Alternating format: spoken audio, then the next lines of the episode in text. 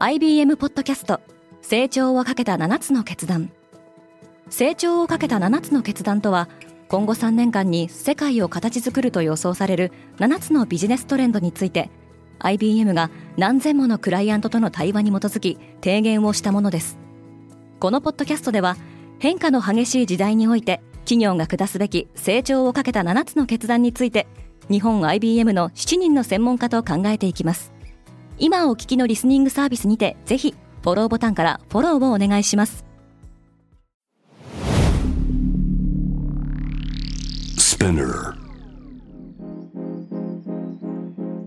おはようございます。ケリーアンです。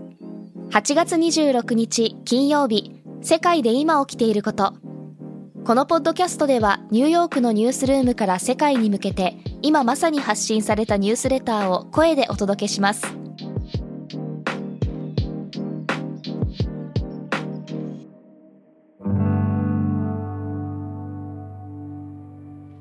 ミャンマーで元イギリス大使が拘束された。ミャンマーに駐在している元イギリス大使のビッキー・ボーマンとその夫は届けを出していない住所に居住し入国管理法に違反したとされています。一方でイギリスは軍事政権を妨害するためにミャンマー国軍と関係のある企業を新たに制裁対象に加えました。中国は景気刺激策として1兆元の追加投資を行うこれは低迷を続ける中国経済に対しインフラに1460億ドル、日本円でおよそ19.9兆円相当を投入するという政策案です。ザポリージャ原子力発電所の送電網が切断された。これにより大規模な停電が発生しました。ウクライナ、ロシア政府はザポリージャ原発への砲撃を互いに非難しています。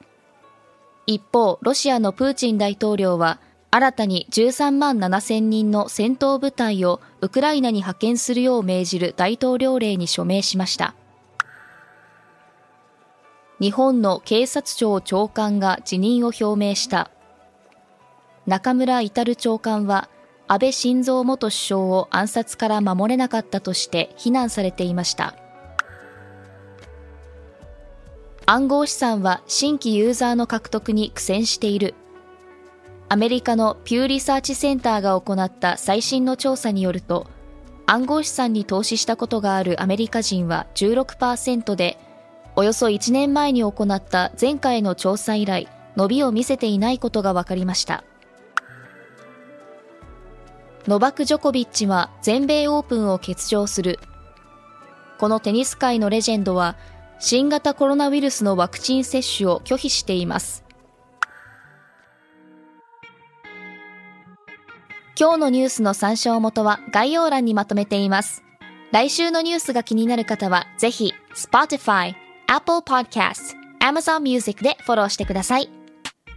Quartz Japan では世界の最先端を毎日2通ニュースレターでお送りしています。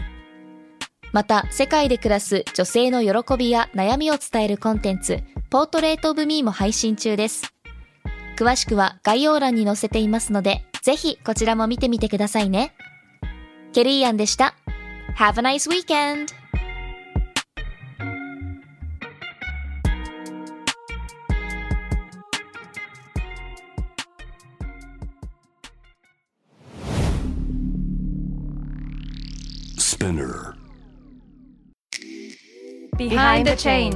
ノイハウスモナです。サリスレイヤです。毎週金曜日配信中のこのポッドキャストでは世の中をベターにするために行動している方々をゲストにお招きしてその活動のモチベーションや葛藤についてぶっちゃけトークを繰り広げてます。社会活動のリアルな裏話聞きに来ませんか？Behind the Change チェックしてね。